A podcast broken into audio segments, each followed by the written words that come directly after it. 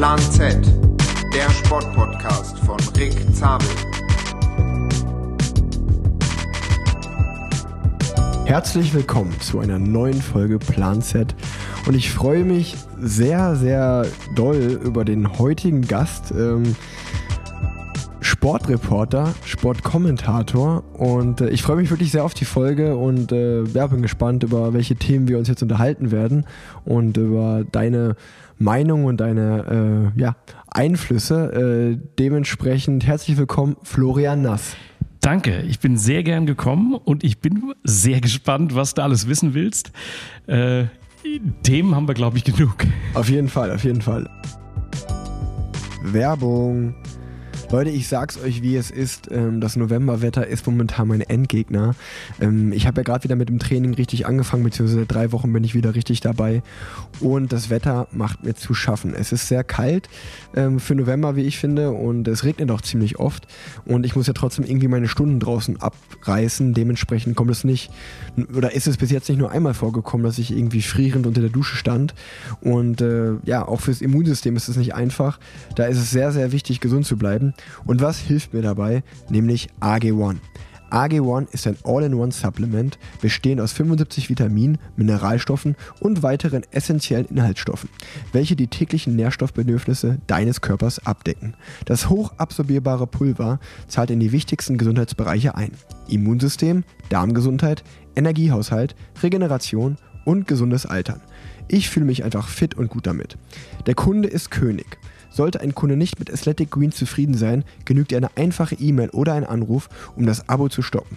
In den ersten 60 Tagen gibt es sogar eine Geld-Zurück-Garantie bei Athletic Greens. AG1 ist super einfach anzuwenden. So wie ich könnt ihr AG1 ganz easy in eure Morgenroutine einbinden. Schnell gemacht und runter damit.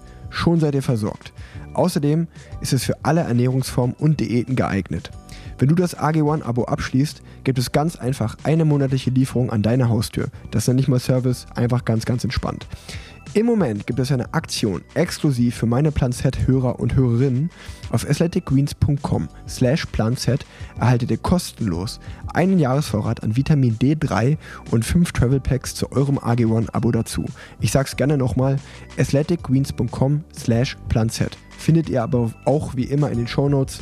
Werbung Ende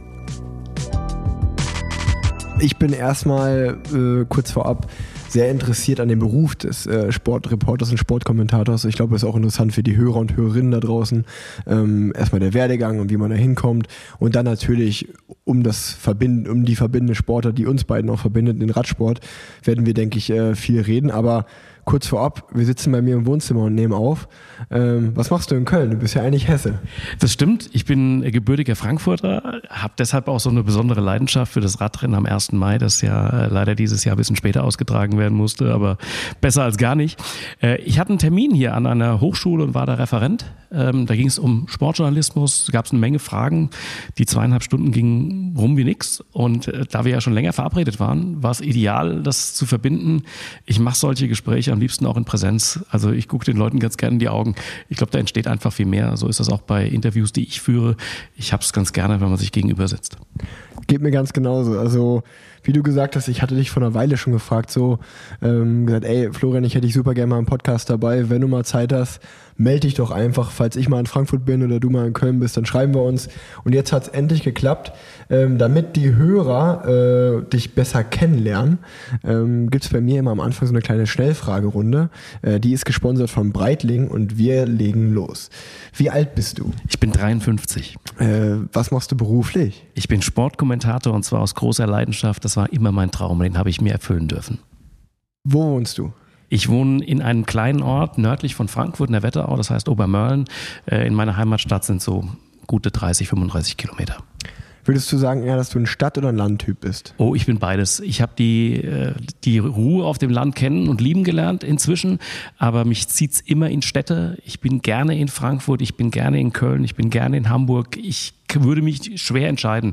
Äh, müssen, wollen, äh, bin ich jetzt ein Stand, Stadtmensch. Da bin ich einfach geboren und aufgewachsen, äh, habe die Vorzüge kennengelernt, aber genauso mag ich auch die ländliche Ruhe. Das finde ich total okay.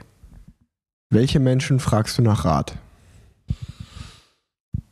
Ich bin sehr sparsam im Umgang mit dem Wort Freund und Freundin. Da gibt es ganz wenige Menschen. Die frage ich natürlich nach Rat.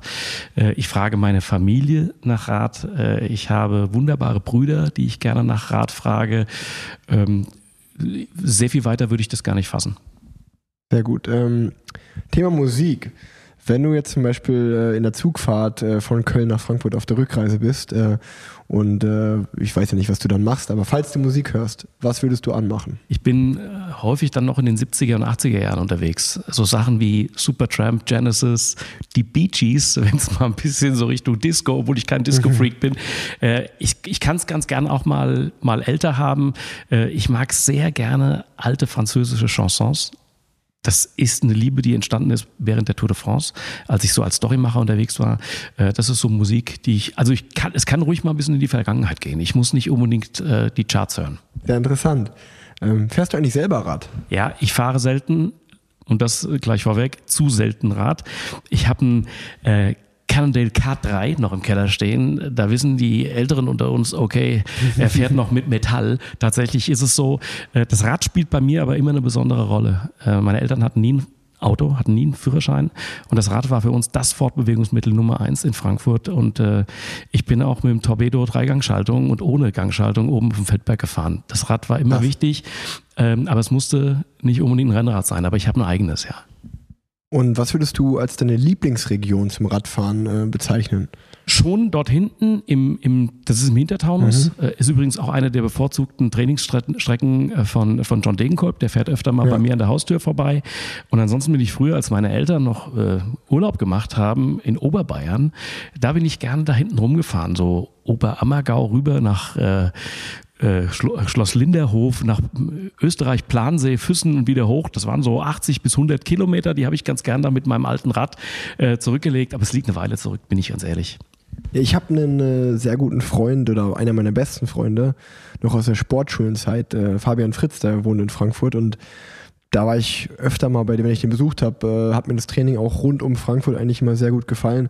Gerade als junger Mensch war das sehr interessant, sage ich mal, dann äh, Frankfurt in der Großstadt äh, das zu erleben, wenn man aus Unna kommt und äh, gleichzeitig aber auch äh, an den Trainingstagen ähm, ja einfach äh, rauszufahren. Ich glaube, wir sind mal den Vulkanradweg gefahren äh, und genau im Vogelsberg. Ja, ja, genau und auch äh, auch die Wetterau und den den Taunus. Also wirklich eine sehr sehr schöne Region zum Radfahren. Ja, hat auch eine große Radsporttradition mhm. und Vergangenheit. Vereine wie RV Sossenheim, früher hieß ja. der RV Henninger Sossenheim, große Talente rausgebracht. Toni Martin ist ja. da mal gefahren, Fabian Wegmann, Kai Hundertmark und so weiter. Wir hatten früher eine riesige Beton- wirklich äh, äh, Arena am Waldstadion. Dort wurden Bahnrad-Weltmeisterschaften in den 60er Jahren äh, ausgetragen, leider abgerissen worden, ja. weil eigentlich, finde ich, das hätte unter Denkmalschutz gestellt äh, werden müssen. Sechs Tage Rennen der Festhalle. Ja. Also ist echt Radsporttradition, die kannst du richtig greifen und zum Radfahren selbst. Und zwar nicht nur für Profis, sondern auch so für Jedermänner ist das eine, eine coole Re äh, Region, weil du beides machen kannst. Du kannst am Main entlang fahren, an der Nidda ganz locker pedalieren, 30 Kilometer oder kannst es auch krachen lassen im Odenwald, ja, wo Jonas Rutsch herkommt. Ja. Ähm, wenn du morgens aufstehst beim Frühstück, eher Kaffee oder Tee? Immer Kaffee. Ganz viel. Bier oder Wein? Äh, beides. Mhm. Und äh, hast du eine Lieblingsbar in Frankfurt, die du jetzt empfehlen kannst? In Frankfurt gehe ich gerne in alte Apfelweinkneipen. Da gibt es okay. mehrere davon. Ich habe nicht so die Stammkneipe, aber ich kann allen, die Frankfurt nicht so gut kennen, empfehlen, geht nicht in die City. Die City ist cool mhm. und es ist viel entstanden, auch am Main unten, aber Frankfurt ist eigentlich eine Aneinanderreihung von Dörfern. Geht nach Bornheim, geht nach Höchst, geht nach Seckbach, ja, und da in die alteingesessenen Apfelweinkneipen. Da sitzt man eng beieinander, wenn das wieder geht, hoffentlich bald. Äh, man kommt mit den Leuten sofort ins Gespräch. Die Frankfurter sind ein bisschen schroff, sie sind nicht mhm. so locker drauf wie die Kölner. Äh, aber wenn man mit ihnen ins Gespräch kommt, dann ist es echt scheißegal, ob du einen Anzug anhast oder einen Blaumann. Das passt zueinander und das mag ich an Frankfurt sehr. Und wenn du dann in eine Apfelweinbar gehst, trinkst du auch einen Apfelwein oder welchen Drink trinkst Absolut. du? Absolut. Ich bin total der Apfelwein-Trinker. Äh, mit Kumpels haben wir früher auch Apfelwein selbst zusammen gemacht, mhm. dann auf den Streuobstwiesen die Äpfel eingesammelt. Ich kenne eine wunderbare Apfelweinkälterei, liegt an einem äh, Radweg, die Rote Pumpe in Bad Nauheim. Das sage ich jetzt einfach, weil der Typ ist super und der Apfelwein ist der Hammer. Man kann eine sehr schöne Radtour machen äh, durch die Wetterau und da muss man vorbeikommen. Da gehe ich im Sommer gerne hin. Bist du eher ein Langschläfer oder ein Frühaufsteher? Ich war früher der totale Langschläfer und leider irgendwie ist mir die Ruhe abhanden gekommen. Ich wache jetzt automatisch so um 7, 8 Uhr auf, aber ich stehe nicht sofort auf. Ich bin so ein Gammler. Also ich kann auch gerne in den Tag reintrödeln. Hast du ein Lieblingsrestaurant? Das ist egal wo, kann auch gerne in Frankfurt sein. Nee, da habe ich tatsächlich eins in Bad Nauheim. Äh, das ist ein Nachbarort von, von meinem jetzigen Heimatort. Davide ist ein Italiener, der irgendwann mal geschnallt hat, was ich eigentlich beruflich mache. Also erstmal mochten wir uns so, weil wir uns sympathisch waren. Und irgendwann hat er das mal mitbekommen. Und dann bekam er auch mit, dass ich Radsportreporter bin. Und er weiß über Pantani und er weiß über den Giro ganz, ganz viel. Und das ähm, ist toll. Also auch wenn ich mal nur Essen abhole, ich krieg dann immer erstmal noch ein Bier und ein Wein hingestellt und da ist noch ein Krapper hinterher und muss irgendeine Story erzählen. Das ist so, eine, so, eine, so ein Restaurant, wo ich gerne hingehe, wo man sich gerne austauscht und das Essen ist sowieso gut. Hörst du eigentlich selber Podcasts? Selten und leider, muss ich ganz ehrlich sagen, lese ich auch viel zu wenig. Ähm, ich kann mich dann mal einlassen, wenn ich so abends zu Hause hocke äh, und lese dann mal eine Zeitung von vorne bis hinten durch, aber ich bin, trotz allem bin ich, glaube ich, wirklich ein guter Zuhörer. Also eigentlich wäre es etwas, was zu mir passt, aber ich baller mich mit Arbeit viel zu viel voll. Ich bin mhm. manchmal echt ein Idiot in der Hinsicht. Und ähm, Radsport oder Fußball? Du willst jetzt eine Entscheidung haben, ich merk's. Ähm, meine Liebe hängt beim Radsport. Und das liegt daran, dass ähm, der Radsport ganz schwierige Zeiten durchgemacht hat und sich viele davon abgewendet haben. Und das war für mich genau das Argument, dabei zu bleiben. Es war für mich genau der Reiz, da weiterzumachen. Und das Besondere am Radsport ist der Facettenreichtum. Ja, es ist eben nicht nur die sportliche Leistung. Es ist dieses Zusammenspiel aus Kultur und, und Historie, aber auch die Kontakte. Der Kontakt zu euch Radsportlern ist ein anderer als zu den Fußballern. Der Zugang ist ein anderer. Man bekommt eine Telefonnummer, man kann mal schreiben, mhm. hast du mal Zeit, kann man mal eine WhatsApp schreiben und so weiter. Und das ist wichtig. Und ich mache das also alleine bei der Tour de France seit 25 Jahren. Ja, das ja. ist eine extrem lange Zeit. Äh, und das bedeutet, man lernt immer mehr dazu. Ich habe mich nie mit dem Gedanken getragen, mich vom Radsport zu verabschieden. Das ist mir sehr wichtig und der Sommer, der Juli im Speziellen, gehört dem Radsport und dann auch total. Ja, ja vielen Dank an der Stelle auf jeden Fall schon mal. Ähm, jetzt wird es aber ganz fies. Radsport oder Handball? Da muss ich ehrlich sein, Handball ist meine Leidenschaft. Das ist äh, meine große Liebe. Ich habe mein Leben lang eigentlich Handball gespielt. Mhm. Ich bin komme aus einer Handballerfamilie. Ich habe das auch leistungsmäßig, also höherklassig betrieben, Handball. Äh, es ist ein sehr dichter, enger Sport. Es ist ein sehr fairer Sport, ein sehr harter, aber ein sehr fairer. Man geht nie in Feindschaft auseinander. Stattdessen sitzt man auch in der Bundesliga noch auf dem, im Kabinengang zusammen. Ähm, das hat mir sehr gefallen. Ich bin da einfach sozialisiert worden.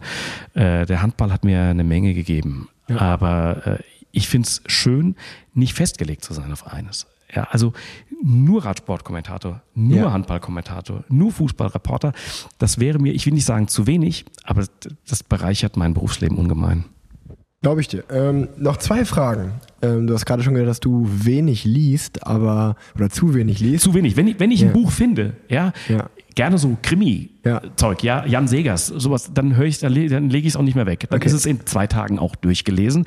Ja, ich kenne auch sämtliche Asterix aus, auswendig. Äh, das ist jetzt nicht so, dass das jetzt die Hochliteratur ist, aber ich kann mich auf Buchstaben schon einlassen. Ich lese unglaublich gern Zeitung. Hintergründiges, lange Artikel, kann ich mich super darauf einlesen. Also es ist nicht so, dass ich ja. gar nichts lese. Nee, äh, ich, ich, ich, ich hatte die Überleitung benutzt, um äh, dich äh, nach, deiner, nach einer Buchempfehlung zu fragen, dass du sagst, irgendwie das Buch, Top-Buch, kann ich, kann ich empfehlen. Also ich öffne mein Herz jetzt ganz weit. Ähm, ich liebe Literatur über Eisenbahn. Ich bin ein totaler Eisenbahnfreak. Das liegt sicherlich auch an unserer Familiengeschichte, dass wir eben kein Auto hatten. Alles musste mit der Eisenbahn gemacht werden. Jede Fahrt in Urlaub, Eisenbahn. Ich liebe Eisenbahn. Äh, ich freue mich immer, wenn ich einen Anschluss finde und kann irgendwo hinfahren, auch dienstlich. Eisenbahnbücher gibt es eben auch über stillgelegte Strecken, so ein Kram, so ein Zeug lese ich halt auch. Und dann so Krimis von, von Jan Segers, die spielen in meiner Heimat in Frankfurt, die kann ich sehr empfehlen, die fesseln mich total, aber nicht nur in Frankfurt, aber auch äh, spielen die, äh, das ist so eine Literaturempfehlung. Und dann bin ich echt so ein, so ein Sachbuchtyp, auch Sportbücher, äh, sporthistorische Sachen über die Tour de France, über den Radsport im Allgemeinen, über Biografien von Leuten, das fasziniert mich sehr. Äh, Biografien bin ich voll bei dir, das geht mir ganz genauso. Ähm, letzte Frage der Schnellfragerunde. Ähm, gib uns doch gerne nochmal eine Film-Dokumentation, Serienempfehlung, wo du sagst, äh, da, das hat mich begeistert, egal ob das jetzt auf Netflix war oder eine ARD-Mediathek, wo auch immer. Hast du da irgendwas? Es gibt viele Dokumentationen, bei denen vielleicht viele sagen, was soll denn das? Also ich, ich sage jetzt keinen konkreten Titel, weil er mir auch gar nicht einfällt, aber weil ich das selbst so mag, Leute, Menschen zu beobachten, Menschen zu begegnen. Ich finde, man kann durchaus aus einem Almsen eine 30-Minuten-Doku machen und er schüttet die ganze Zeit Milch und Käse zusammen. Das finde ich total gut. Menschen zu beobachten, äh, sowas finde ich gut. Bei Sportdokumentation, ich mochte schon sehr die Höllentour. Ja. Die Höllentour war für mich ein Film, den ich mir immer am Vorabend der Abreise der Tour de France reingezogen habe, um mich einzustimmen. Die Musik von Till Brönner fand ja, ich den absoluten stimmt. Wahnsinn. Das ist selten so passende Musik äh, äh, gesehen. Das ist etwas, was mich total fasziniert. Es gab in Sachen Handball ein Filmprojekt, Projekt Gold. Das war noch vor dem Sommermärchen 2000 nee, es war danach, 2007 war der Handball, die mhm. Handballgeschichte, aber sie war ganz anders angelegt, nicht als riesen Doku fürs, fürs Kino. Das hat mir auch sehr imponiert, äh, da so drauf zu setzen. Ich bin selbst gerade an der Dokumentation dran und porträtiere gerade ein kleines junges Tischtennistalent, die ist jetzt elf Jahre alt und mache eine Langzeitdokumentation über die, obwohl ich von Tischtennis außer Rundlauf nichts weiß. Äh, mhm. Äh, aber Menschen zu, mit Menschen zu begegnen, mich damit zu beschäftigen, sie zu begleiten auf ihrem Weg, finde ich total interessant. Ja. Deswegen ist das auch so eine kleine Nische, in die ich auch manchmal so reinrutsche. Voll, ähm, finde ich auch sehr interessant. Äh, da kann ich gleich einhaken, weil ich momentan, äh, wenn ich zu Hause, weil das Wetter nicht so gut war, in letzter Zeit auf der Rolle gefahren bin, habe ich mich äh, mit der FC Bayern München äh, Doku auf Amazon, äh, die habe ich mir angeschaut oft und habe mich entertainen lassen. Und obwohl ich natürlich Borussia Dortmund Fan bin und äh, habe mich das einfach interessiert und ich muss echt äh, neidlos, neidlos äh, anerkennen, dass diese Dokumentation sehr, sehr gut ist und äh, der Verein und vor allem auch die Menschen im Verein, also es ist wirklich eine gute Doku, finde ich einfach. Also, total, total. Und ich, ich glaube, uns faszinieren ja diese, diese, diese Einblicke, diese Hintergründe. Genau. Da, wo man, wo die, wo für die anderen ich sag mal so, wie bei der Tour de France, da gibt es ein ja. Schild Route Barré, da ist Feierabend. Ja, und die Einblicke auf der Strecke zu euch, hinter die Kulissen, auch wenn es jetzt durch Corona weniger geworden ist, genau das zu vermitteln, das ist super. Und das ist natürlich in dieser Doku, die du gerade angesprochen hast, genial gelungen. Ja. Finde ich auch. Ähm, das war die Schnellfragerunde. Jetzt starten wir mal richtig in den Podcast.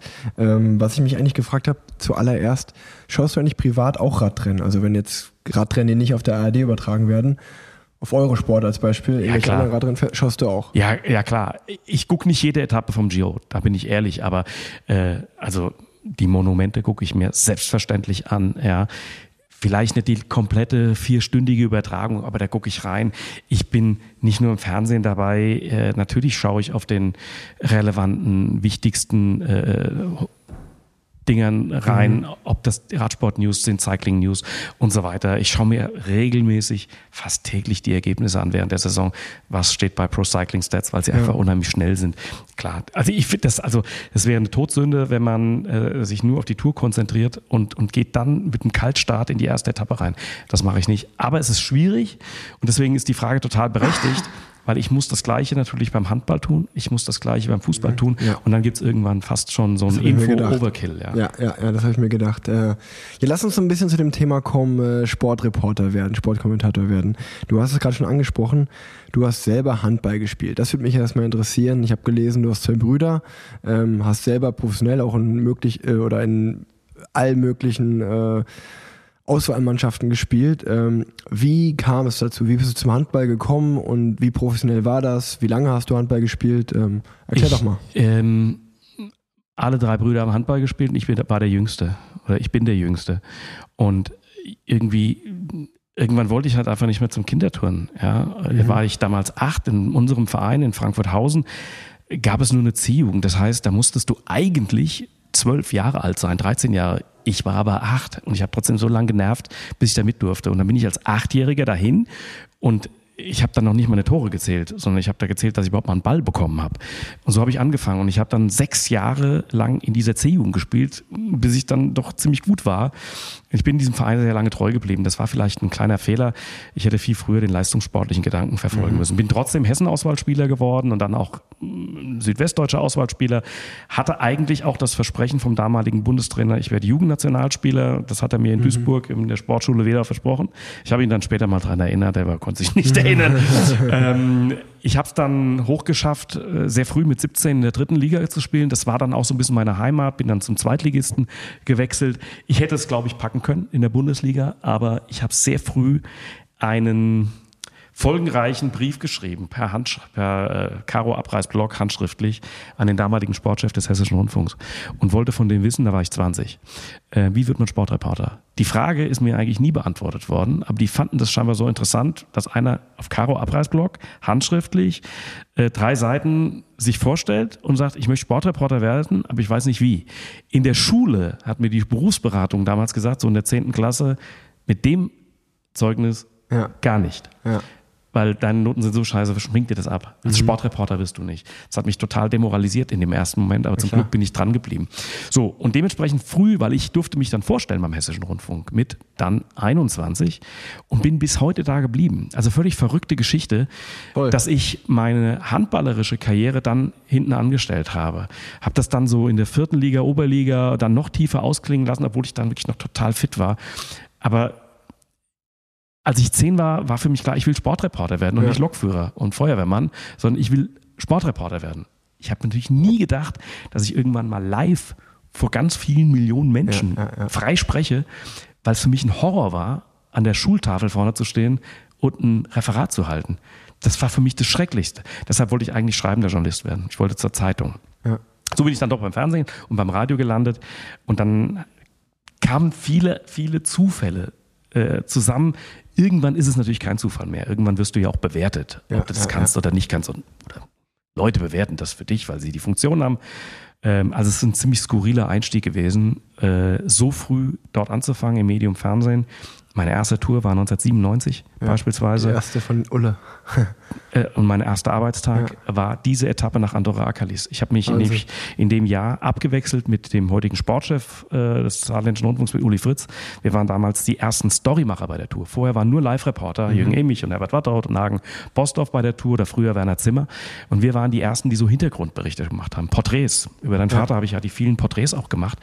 Ähm, und ähm, ja, und als ich den ersten Arbeitstag dort hatte, fuhr Jan Ulrich in das gelbe Trikot und das war Wahnsinn. Das hat Deutschland umgedreht. Ja. So was habe ich nie wieder erlebt. Mich hat es auch total mitgerissen und ich war ein Neuling da. Ich konnte mir unter der Tour de France, aus dem Fernsehen kannte ich, das habe ich alles geguckt, 77, Didi Thurau, Frankfurter, ja, fährt da im gelben Trikot rum. Äh, wir haben als Jungs bei uns im Blog alle uns gelbe T-Shirts gekauft ja, und haben Tour de France gespielt. Also ich hatte da schon eine Verbindung, aber ich konnte mir nicht vorstellen, was da abgeht. Und das war, war, war der Hammer.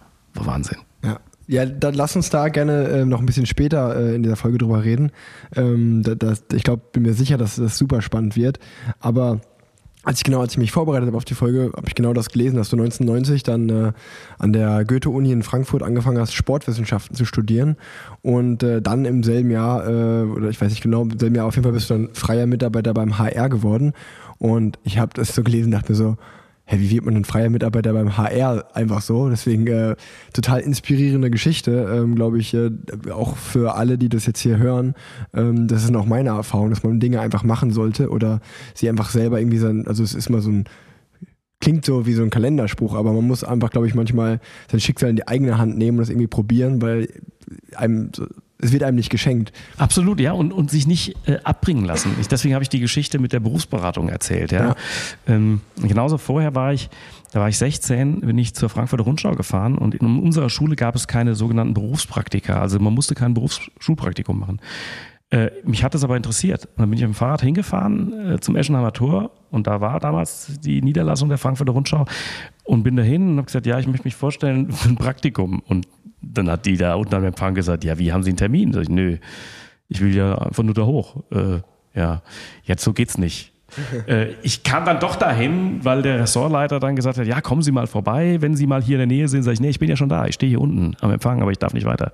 Ja, und so bin ich dann sechs Wochen zur Frankfurter Rundschau gekommen und habe da Artikel geschrieben über Minigolf und Galopprennen in Frankfurt und so ein Zeug. Wie gesagt, da war ich 16. Dann habe ich äh, einen der bekanntesten deutschen Radsportjournalisten kennengelernt, nämlich Helmar Bohlsen. Wirklich so ein Radsportpapst, der wusste, so wie Herbert dort alles. Ja. Ähm, und ein ganz netter, freundlicher Mensch, der mich an die Hand genommen hat und der hat mir zum Abschied dann nach den sechs Wochen gesagt, bleib mal dabei, bleib mal beim, das ist was, das, das liegt dir, Sportjournalismus. Da ging es noch gar nicht um Ja, Radsport, ja. ja. Und äh, das, hat, das hat mich zum Beispiel unheimlich ermutigt. Und dann, dann hast du beim HR sozusagen, die haben dich da eingeladen, äh, du wurdest da angenommen. Und Ja, es war so im Prinzip so, ich sollte erstmal, schauen, schauen Sie sich das mal an. Schauen Sie uns mal über die Schulter, ob das überhaupt dem entspricht, was Sie wollen, was Sie suchen. Und es war so, Sie suchten einen Redaktionsassistenten, eigentlich suchten Sie einen Boten, ja, der die Kassetten von A nach B trägt, aber der vielleicht auch mal damals, war das ja noch so Telex, so zum Abreisen, da gab es noch keine Computer in der Redaktion.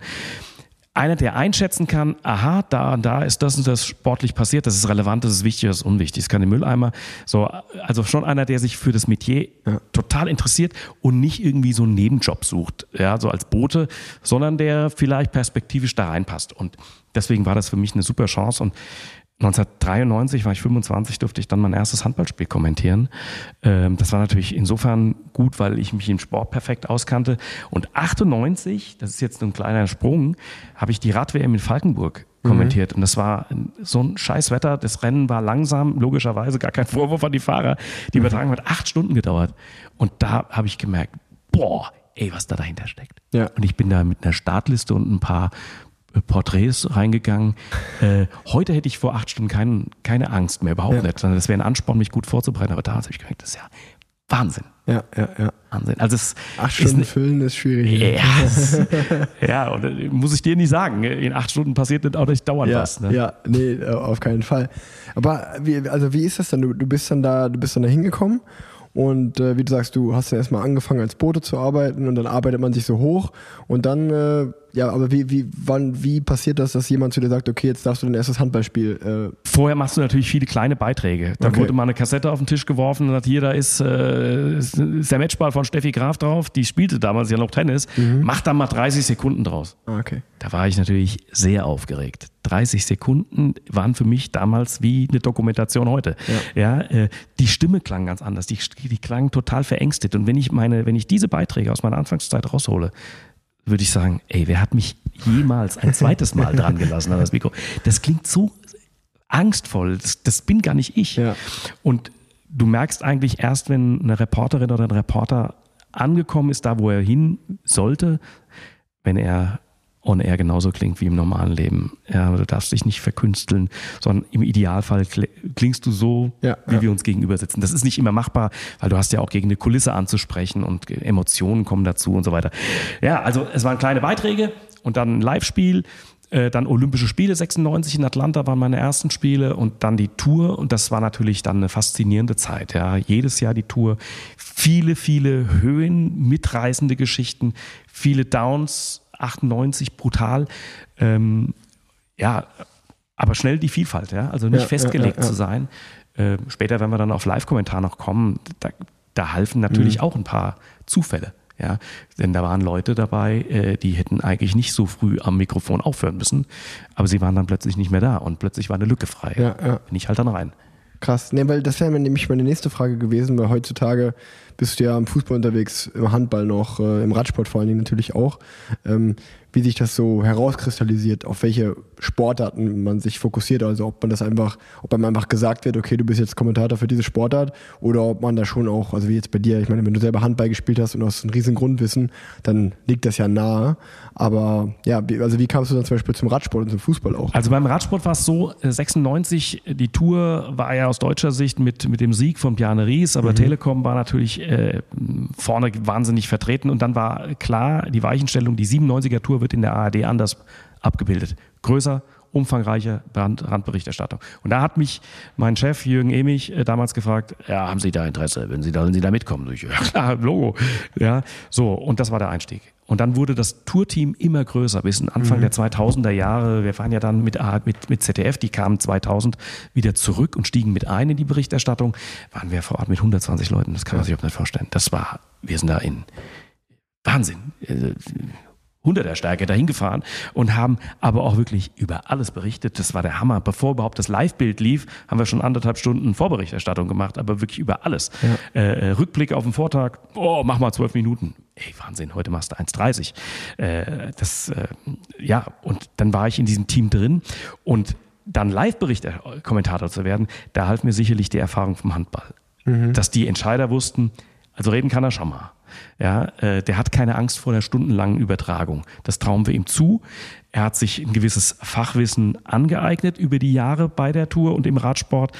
Ich habe nie behauptet, dass ich der totale Radsport-Experte bin. Und ich fühle mich heutzutage sehr wohl an der Seite auch von Fabian Wegmann. Ähm, ich kann immer sagen, erklär mir eure Welt. Ja. Ja, ich bin natürlich versucht, alles so gut und so richtig wie möglich zu machen. Und natürlich über die Jahre entsteht auch ein gewisses Fachwissen oder auch die Möglichkeit, Sachen einzuschätzen. Aber ich werde nie behaupten, Leute, ich habe auch auf dem Bock gesessen, ja, und ich würde, der soll mal runterschalten. Das wirst du von mir nie hören. Und ich werde auch nie einen Sportler ähm, als Versager titulieren.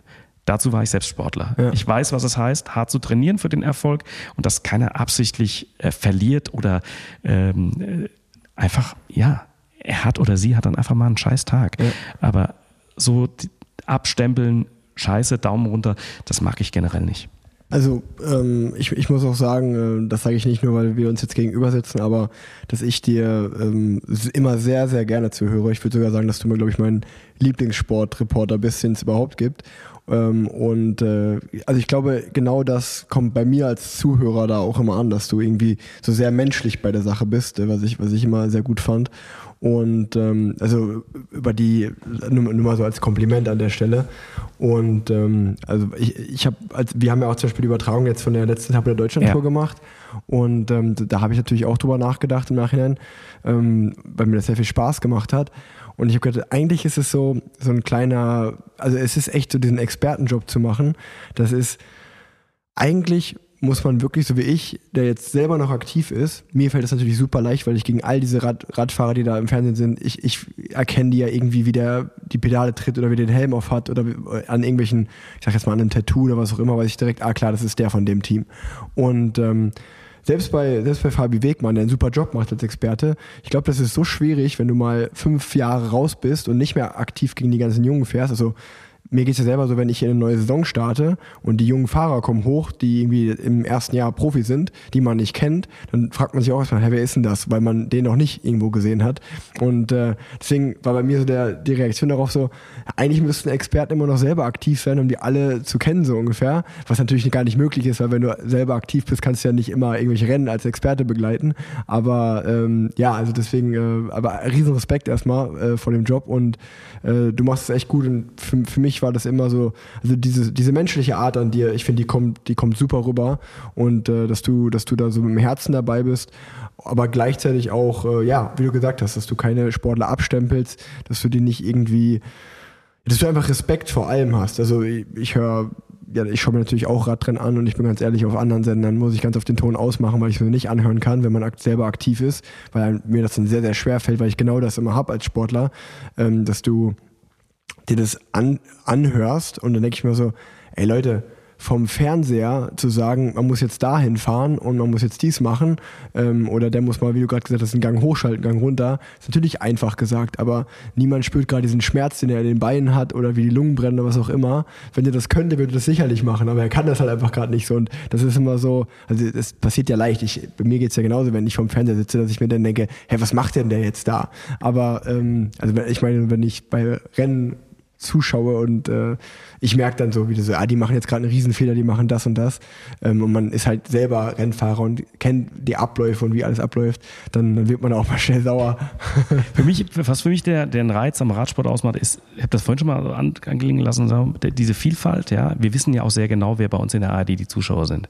Es sind eben nicht nur die Voll-Radsport-Nerds, sondern wir haben sehr viele ältere Menschen, es ist mal analysiert worden, es sind auch viele Menschen mit einem sehr hohen Bildungshintergrund. Mhm. Die wollen genau diese kulturellen Hintergrundinformationen. Das wird mir ja manchmal angekreidet, ja, der erzählt ja was über die Kirchen und Wein, weil er vom Radsport keine Ahnung hat.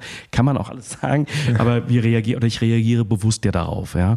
Was mir aber auch gefällt, ist ähm, diese Zuspitzung. Also gerade bei einer Sprintetappe das Gas aufzunehmen. So, sagen wir mal 15 Kilometer vom Ziel, 20 ja, Kilometer. Ja, ja, Toni hat mir schon mal auch erzählt, Toni Martin, es beginnt ja noch viel früher eigentlich, ja, auch die Vorahnung. Wo muss ich mich jetzt positionieren? Wo kann ich mich nochmal zurückfallen lassen? Ich nehme ja auch vieles von euch auf. Ja, äh, auch wenn, ja. als wir die Deutschlandtour, das sind ja Dinge immer haften geblieben, ja, jemanden vorne wirklich verhungern zu lassen. Das hast ja. du super damals erklärt, weil dieser Abstand irgendwie auf unter einer Minute war. Keiner konnte den Mann verpflegen. Das ja. war so brutal in dieser genau. Schlussphase. Das sind so Sachen, die speichere ich dann natürlich für mich ab. Die kann ich beim nächsten Mal wiederverwenden. Und so war das mit Tommy damals auch. Aber das Zuspitzen dann, 20, 10 Kilometer, mit der Stimme rein, im Prinzip mit der Stimme ins Pedal gehen, ja, und dann natürlich das muss man natürlich wissen. Wer kommt denn überhaupt für den Sieg in Frage? Mhm. Dann ist es ja eigentlich nicht so schwer. Dann musst du nur noch die Trikots zuordnen. Wer ist denn der letzte Anfahrer? Und dann vielleicht wie dem, dem Zuschauer den Finger führen auf dem Bildschirm. Jetzt, Achtung, rechts, links. Ja, äh, und so kommentiere ich auch. Also ich deute auf den Bildschirm, mhm. ich fahre da drauf rum und ich kommentiere sowas dann auch im Stehen. Und das macht mir halt eine unheimliche Freude.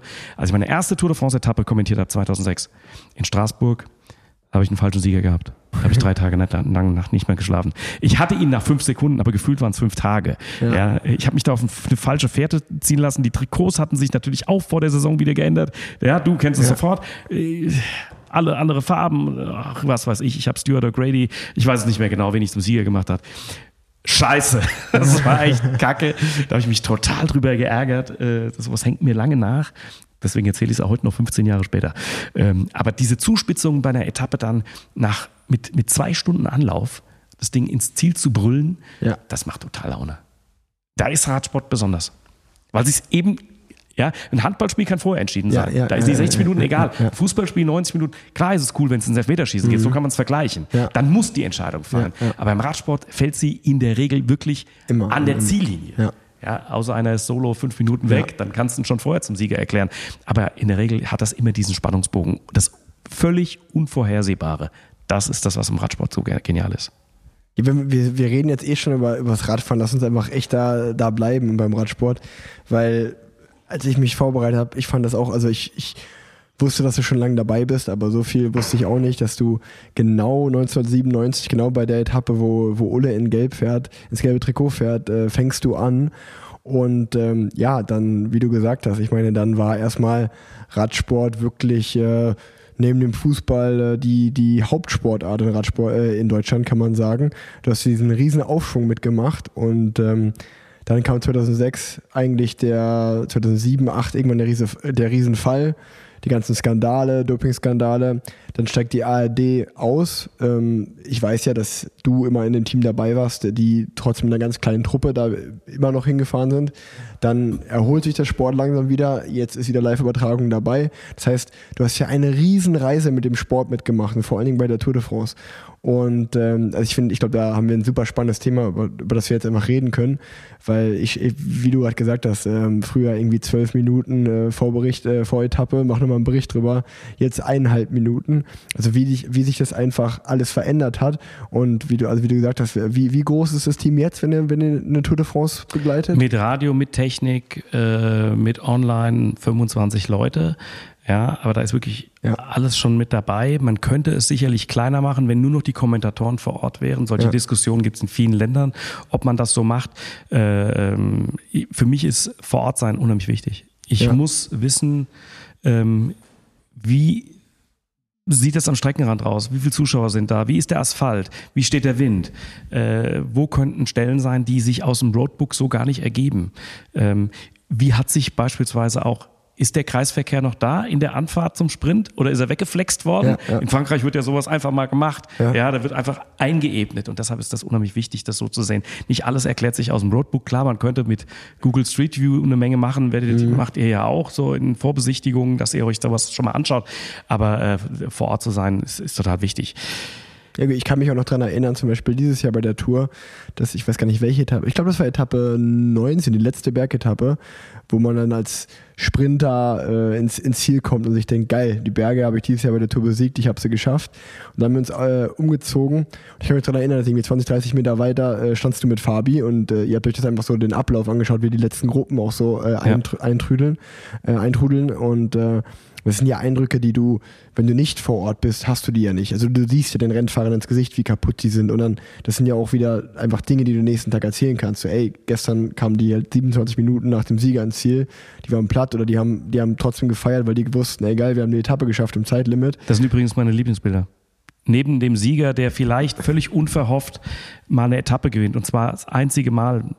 Mir wird nie aus dem Kopf gehen, wie Simon Geschke ja. seine Etappe damals gewann. Dieses, dieses ehrliche, offene, das, diese Reaktion, das Weinen, aber dann dazu das Abfeiern in der Gruppe hinten, wir haben es geschafft, wir haben den Tag überlebt und ich finde, das kommt bei uns in der Berichterstattung heute noch viel zu kurz. Insgesamt. Das ist gar kein eigener Vorwurf, das richtet sich im Prinzip an alle Medien, aber die Musik spielt dann vorne, es sind dann gar keine Kameras mehr da. Ja, ihr wisst das ja selbst, ihr, ihr seid quasi, äh, ja, ihr habt ein Begleitfahrzeug und genau. gehört, ja, ihr seid für euch. Früher haben wir tatsächlich da mal eine Kamera im Feld gehabt und haben das dann für den nächsten Tag in der Rückberichterstattung und der Nachberichterstattung verwendet, weil das unheimlich spannend war, ja. wie, wie man da überlebt. Und ich habe großen Respekt vor allen, die da kommen wir wieder zum Thema Respekt, ja, die Tour de France überstehen. Ich schreibe mir jeden Tag auch auf, wer, welcher deutsche Fahrer an welcher Position ist. Äh, nicht, dass es wichtig wäre, ob Rick Zabel 147. oder 152. Mhm. ist, aber ich möchte es dem Zuschauer gerne nahebringen. Und ich sage, es sind noch neun dabei, sie sind da und da. Es ist völlig unerheblich, ob er ja. äh, fünf Plätze nach vorne marschiert ist, aber sie sind noch mit dabei. Das gehört zur Vollständigkeit. Ähm, und natürlich habe ich den Radsport dann über die Jahre auch besser verstanden. Wer hat welche ja. Aufgaben? Und natürlich ist es mir klar, dass es eigentlich ausgeschlossen ist, als Einzelstarter irgendwas da zu machen, so gut du auch sein ja, magst. Ja. Ne? Ich musste eine Menge lernen in Sachen Radsport, äh, wie die Tour funktioniert, äh, wie der Radsport generell funktioniert. Das ist ja nicht nur die Tour, ja. aber natürlich ist das bei uns im größeren Schaufenster. Wenn wir da zurückblicken, 97 dieser totale Hype, dann fahren wir 98 nach Irland. Und dann kommt der sogenannte Festina-Skandal, der natürlich keiner war, weil alle, alle fast durch die Bank weg. Ich, ich tue mir mal ein bisschen schwer zu sagen, alle waren es, ähm, weil ich das nicht nach, nachbelegen kann. Aber alle haben sich in der Rolle gefallen zu sagen, es war der Festina-Skandal. Es war er natürlich nicht. Aber was ja. ich da erlebt habe, vor nachts um drei vor Gefängnissen zu sitzen, zu warten, bis ein Blaulicht rein oder wieder rausfährt. Das war wie Kriegsberichterstattung. Ja, ja. Das war unglaublich, über was wir da berichtet haben und trotzdem eigentlich keine Ahnung hatten. Wir hatten keine Ahnung. Ja. Ja. Und ich glaube, ich kann heute vieles besser einschätzen, auch Leistungen besser einordnen. Äh, mir, ich will nicht sagen, mir gefällt's. Ich mag Menschen dann auch mal verlieren sehen im Sinne von, es ist menschlich. Ja. Ja, ja, ja. Äh, nach einem tollen Triumph kassiert er beim nächsten Tag zehn Minuten. Das kann ich nachvollziehen. Ja. ja, da geht mir, ich will nicht sagen, geht mir das Herz auf, aber es ist, äh, ich mag, und das, und das muss ich sagen, so weit lehne ich mich aus dem Fenster, es ist menschlicher geworden. Ja. Äh, in den letzten Jahren ist es für mich vieles nachvollziehbarer geworden. Nicht alles, aber vieles und nochmal, das hat eine Faszination auf mich ausgeübt. Äh, dieses Wellental auch zu erleben, 2006 war natürlich auch echt das war mhm. der Hammer. Ja, äh, plötzlich fährt ein Bus an uns vorbei. Ich war mit Herbert Watter zum, zur äh, Eröffnungspressekonferenz von T-Mobile und denk, wieso fährt eigentlich der Bus in die falsche Richtung? Ja, da war die Bombe schon hochgegangen, ja, und es wurde gearbeitet wie, wie, wie die Irren. Aber diese Erfahrung nimmt mir auch keiner. Und äh, wenn mich einer gefragt hat, hast du weiter Bock zur Tour de France zu gehen? Ich hätte immer gesagt, ja klar, ja, klar, Logo. Ja, nee, also äh, um, um auf zwei Dinge eigentlich gleichzeitig direkt zu antworten. Also das erste, was du gesagt hast, dass du umso länger du dabei warst, umso, umso mehr hast du den Radsport äh, lieben gelernt und dass er so facettenreich ist. Ähm, das ist genau meine These auch zu diesem Sport. Dass, äh, das sage ich eigentlich immer, es ist für mich auch immer sehr, sehr schwierig, jemandem zu erklären, äh, was mache ich überhaupt? Also wenn, wenn jetzt jemand gar keine Ahnung von Radsport hat, ähm, denen dann zu erzählen, du wirst als Radsportler eigentlich immer als Einzelsportler gesehen, obwohl du Teamsportler bist, meine Rolle als Anfahrer, solche Dinge. Und deswegen sage ich immer, das ist irgendwie schon der große Vorteil vom Fußball zum Beispiel. Das sind einfach 11 gegen 11. Es gibt einen Ball und es muss ins Tor, entweder nach links oder nach rechts, fertig. Aber beim Radsport ist es so, wenn du dir die Mühe machst, so lange dabei zu bleiben, bis du den Sport verstehst und also die Brutalität und die ganzen Regeln und die ganzen Kleinigkeiten, irgendwie die fahren ums grüne Trikot, die fahren ums Zeitlimit, die fahren ums gelbe Trikot, dann gibt es noch einen Kampf ums Bergtrikot, dann gibt es den Kampf um den Etappensieg, für, um die Ausreißergruppe, um die kleinsten Dinge. Wenn du einmal so weit bist, dass du das alles verstanden hast, dann hast du einen Fan fürs Leben so gewonnen. Dann, dann weißt du, okay, die, die checken so. Also das, das einmal dazu gesagt. Und das zweite ist, glaube ich, es macht wirklich, glaube ich, am meisten, weil das so ein spannendes Thema ist für die, für die Hörer und Hörerinnen, wenn man das so in, in Etappen, glaube ich, äh, so wie, wie in der Tour de France auch ist, wenn man das in Etappen so durchgeht. Also wir haben gesagt, wir sind jetzt, sag ich mal, da, du fängst an, 97 Tour, ähm, und dann machst du ja eigentlich von 97 bis 2006, sage ich jetzt mal, äh, neun oder zehn Jahre mit, wo Radsport König ist, sage ich jetzt einfach mal so. Telekom ist das Team und das sind irgendwie gefühlt alle Superstars und äh, auch, ich meine, ich habe es ja auch mitbekommen äh, bei meinem Papa und ähm, auch wenn ich jetzt mit, mit André Greipel zum Beispiel, der ein Buch geschrieben hat, äh, da geht es auch so darum, dass er da ins Team gekommen ist. Ähm, ich meine, uns geht es heutzutage nicht schlecht, aber das war früher ja schon eher so FC Bayern München-Style, sage ich mal, wie die äh, irgendwelche Teampräsentationen hatten und äh, wie die durch die Gegend geflogen sind und äh, auch von Partnern her und jeder kriegt ein Auto und was weiß ich äh, und Sponsoren her. Ähm, also du, du machst diesen diesen riesen Aufschwung mit und Radsport ist eine absolute Top-Sportart in Deutschland. Ähm, es gibt diesen ganzen Hype, das sind alles richtige Stars. Ähm, also erzähl, lass, lass uns erstmal vielleicht darüber, darüber über die Zeit sprechen. Wie, wie hast du das wahrgenommen? Das war ja schlicht und ergreifend Wahnsinn. Äh, wir hatten damals bis zu sieben, acht Millionen Zuschauer. Das ist für eine Sportart, die außer vom Handball ist, unglaublich. Und das äh, lief über drei Wochen. Äh, es ist ja nicht nur so, dass wir die Tour übertragen haben. Ich war teilweise als Reporter, äh, als Live-Reporter beim Giro d'Italia, äh, weil die Deutschland-Tour damals äh, zeitgleich mit dem Giro lief nämlich im Mai. Ja. Und dann wurde die Deutschlandtour übertragen und in den Schlussminuten, wenn die Deutschlandtour rechtzeitig im Ziel war, dann habe ich dann beim Giro noch weitergemacht. Äh, wir haben als dein Vater den Weltcup gewann 2000, ähm, haben wir, glaube fast jedes Rennen äh, live übertragen in der ARD. Also jeden ja. Klassiker. Alle zehn. Wahnsinn. Äh, Wahnsinn. Ja, wir waren in Spanien da. Wir haben die Vuelta live übertragen. Äh, da gab es überhaupt keine Diskussion. Heute fragst du dich, ja. machen wir vielleicht mal 30 Sekunden im Morgenmagazin, wenn Deutschland eine Etappe gewinnt bei der Vuelta. Ja, wie kommen wir eigentlich an das Material dran? Das sieht, sieht man, wie brutal die Fallhöhe ja, ja. ist. Ähm, das waren ja auch nicht nur die, die Fahrer, die äh, dort hofiert wurden, sondern die ganzen Partner der Deutschen Telekom. Die ja. wurden flugzeugeweise jeden Tag an die Radstrecke transportiert. Da standen Foodtrucks und was weiß ich was, VIP-Shuttle. Da, da, da, wurden Millionen in die Hand genommen, um das Event, also das speziell dann natürlich bei der Tour de France, zu begleiten. Ähm, Wahnsinn. Also wenn ich das mit, ja. wenn, wenn, wenn ich das nicht selbst erlebt hätte und mir würde das einer erzählen, würde ich sagen, das kann überhaupt nicht sein. Ja. Das ist ausgeschlossen. Surreal, ne? Ja. Das ist völlig surreal. Ja. Und äh, aber es war, es war, es war so und deshalb war dieser Aufprall auch so, mhm. so brutal. Ja, also ich, ich, ich äh, kann mich ja auch, ich meine, ich war da noch ein Kind, aber ich kann mich auch noch an die, also so an die späteren Jahre, sag ich mal, das war dann so 2000, 2001 hat mein Papa, glaube ich, das letzte Mal das grüne Trikot gewonnen und dann alleine immer dieser und auch 2.3 und 2.4, allein auch noch dieser, dieser Teamempfang in Bonn als Beispiel, das weiß ich noch, wenn die dann, wenn das Team dann nach der Tour nach Bonn ja. geflogen ist, dieser Teamempfang und es war wirklich so, also ich äh, würde es beschreiben, wie als wenn Borussia Dortmund die Meisterschaft holt. Bei, also wo dann ist die komplette Stadt äh, äh, steht, ist auf Borsigplatz und überall durch die Innenstadt verteilt. Und genau dasselbe war in Bonn, wenn das Team Telekom von der Tour de France zurückgekommen ist. Und ähm, also ich kann mich auch bei meinem Papa noch dran erinnern, ich sag mal, in was für, also in was für Sphären das war, dass du einfach, es war ganz normal, dass du in Fernsehsendungen eingeladen wirst und du warst einfach ein richtiger Star so. Und äh, ja genau, und dann, dann kommen wir an den Punkt, wo, wo, wir, wo wir schon drüber geredet haben, die Fallhöhe. Dass dann 2006 kriegt das äh, einen riesen Knacks und äh, also wie enttäuscht warst du selber als Kommentator, der so nah dabei ist, dass man dann irgendwie vor Augen geführt bekommt, hm, ähm, eigentlich ist das ja alles nicht mit rechten Dingen zugegangen. Und äh, also ich meine, du bist ja auch in so einer, ich glaube, ich glaub, das ist auch eine ganz schwierige Situation, weil du, da, das spielt natürlich auf, auf der einen Seite irgendwie so der, der, die persönliche Enttäuschung oder die persönlichen Gefühle eine Rolle. Auf der anderen Seite hast du ja eine Riesenverantwortung dem Zuschauer auch gegenüber. Also dass du das irgendwie ja, fair rüberbringst, aber trotzdem irgendwie da nicht schön redest. Aber also ich stelle ich mir ganz schwierig vor. Es war schwierig und man muss es zweiteilen.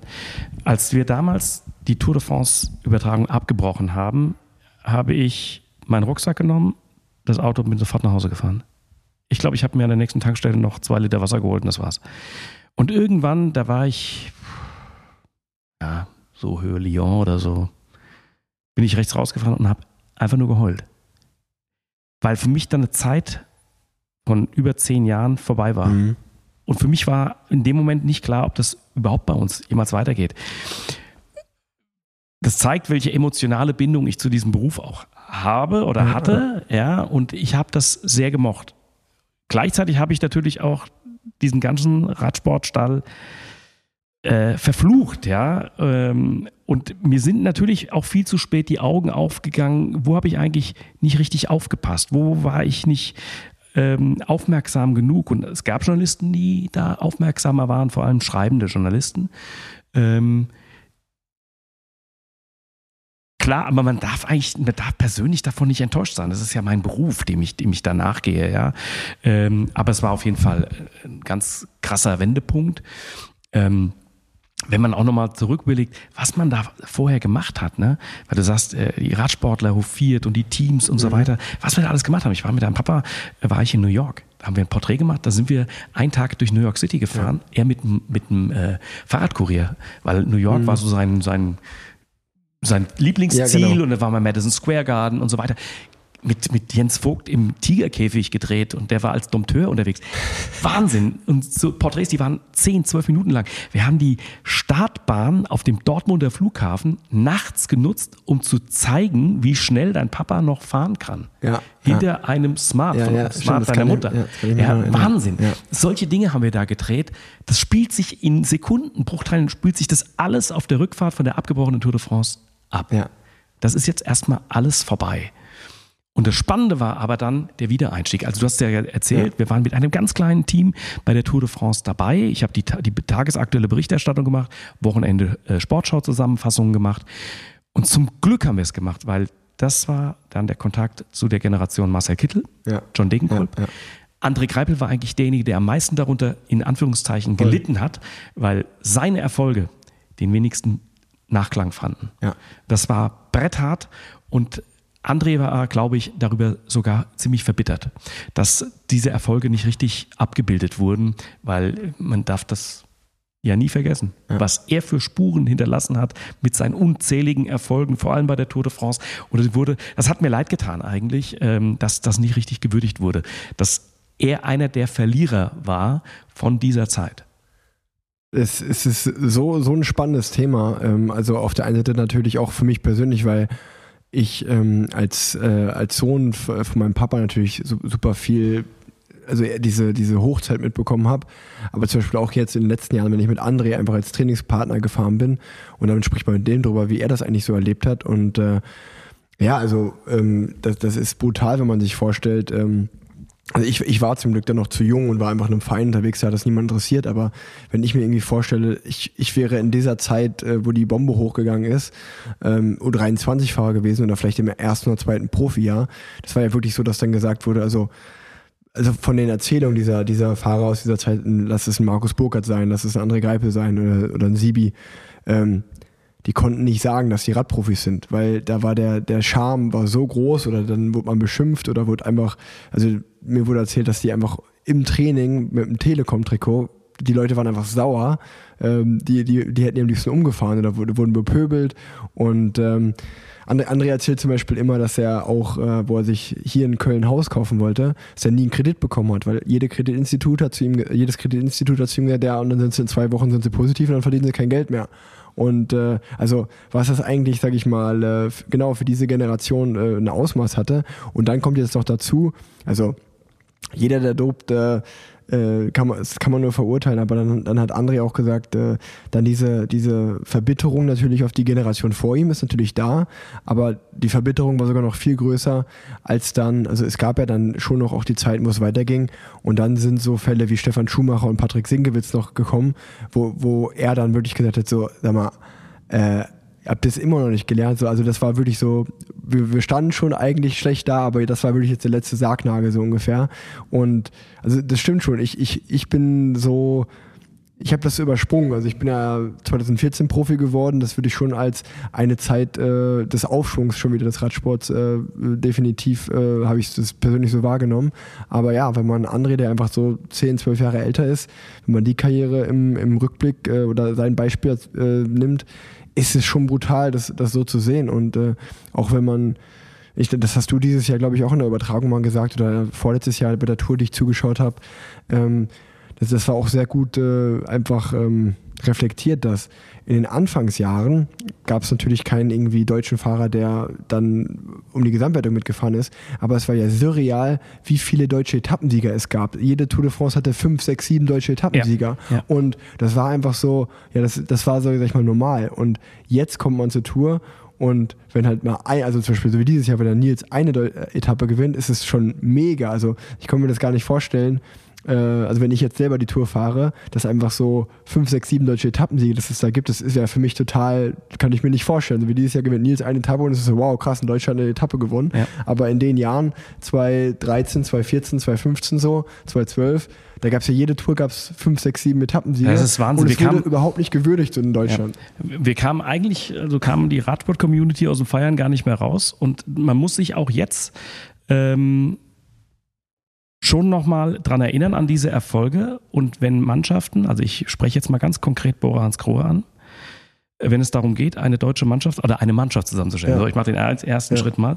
Äh, darf man, sollte man nicht vergessen, ähm, es geht auch, wie ich finde, um den deutschen Markt. Ja, wir brauchen natürlich Leute, an denen sich Zuschauer und Zuschauerinnen orientieren können. Gibt es denn eine Siegchance im Sprint? Haben wir einen Ausreißer, den haben wir. Ja. Ja. wir haben sogar ein paar Kandidaten dafür. Haben wir einen Klassementfahrer? Oder lassen wir den zu Hause und lassen den den Giro fahren, der in Deutschland nicht den Niederschlag findet? Also das ist wichtig. Wir bewegen uns nicht in den Massen der Zuschauer, Ja. auch nicht in der ARD. Die Zahlen sind okay, aber sie haben natürlich bei weitem nicht mehr diese Schlagkraft, Strahlkraft so wie, wie früher. Aber wir kämpfen auch um, äh, um, um Wahrnehmung und jeder Fahrer, der ambitioniert, egal ob im Sprint oder als Raus Ausreißer oder als Top-Ten-Fahrer, wir wollen ja jetzt sagen, dass ein Platz 8 scheiße ist und der Ja. ist gut, der ist richtig Ja. gut, aber da, wenn, wenn wir diese Fahrer doch in Deutschland haben, und die haben wir, die das packen können, dann nehmen sie bitte auch mit.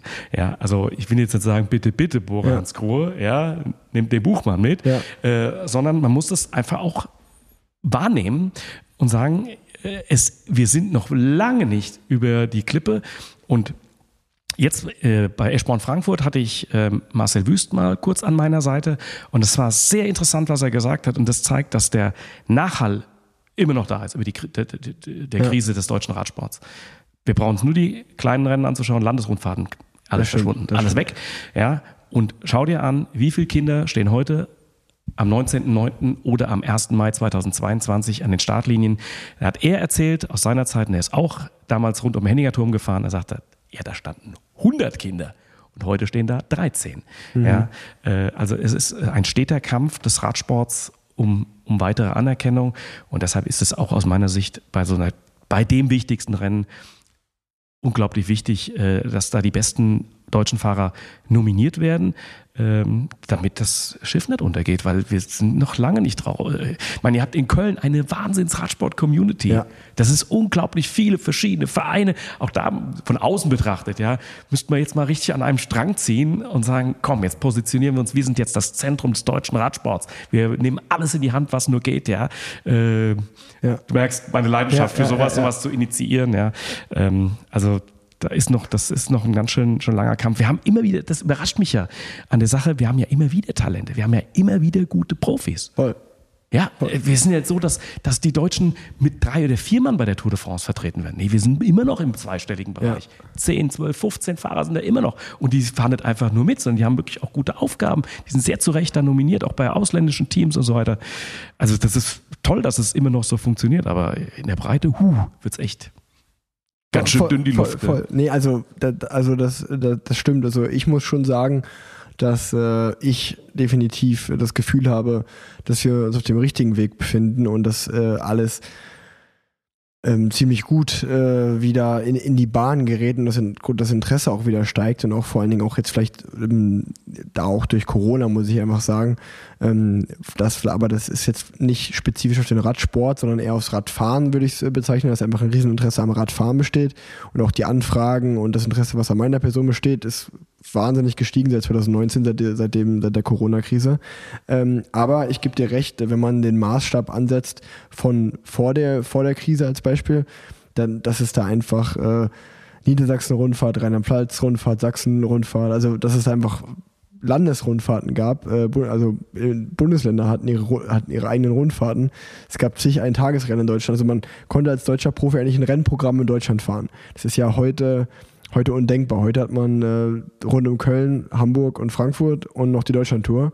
Und das, das sind alle Rennen, die du in Deutschland ja, und, hast. Und Frankfurt hat schon das Problem, ja, da können die Continental-Teams schon gar nicht fahren. Genau. Ja, für die ist es, also die tun mir richtig leid, die, die, was, was die ackern, ja, Ja, für ja, ihr Geld und haben in Deutschland eigentlich nur die Deutschland und rund um Köln, klar, Ja, wenn ja. es stattfindet, äh, Deutschlandtour und das ist ein harter Kampf, dort Voll. reinzukommen, ja, einen Startplatz zu bekommen, das ist fast schon überlebensnotwendig, um deinem Sponsor zu zeigen, hallo, wir sind da, wir sind dabei, wir sind nominiert. Ja, ne?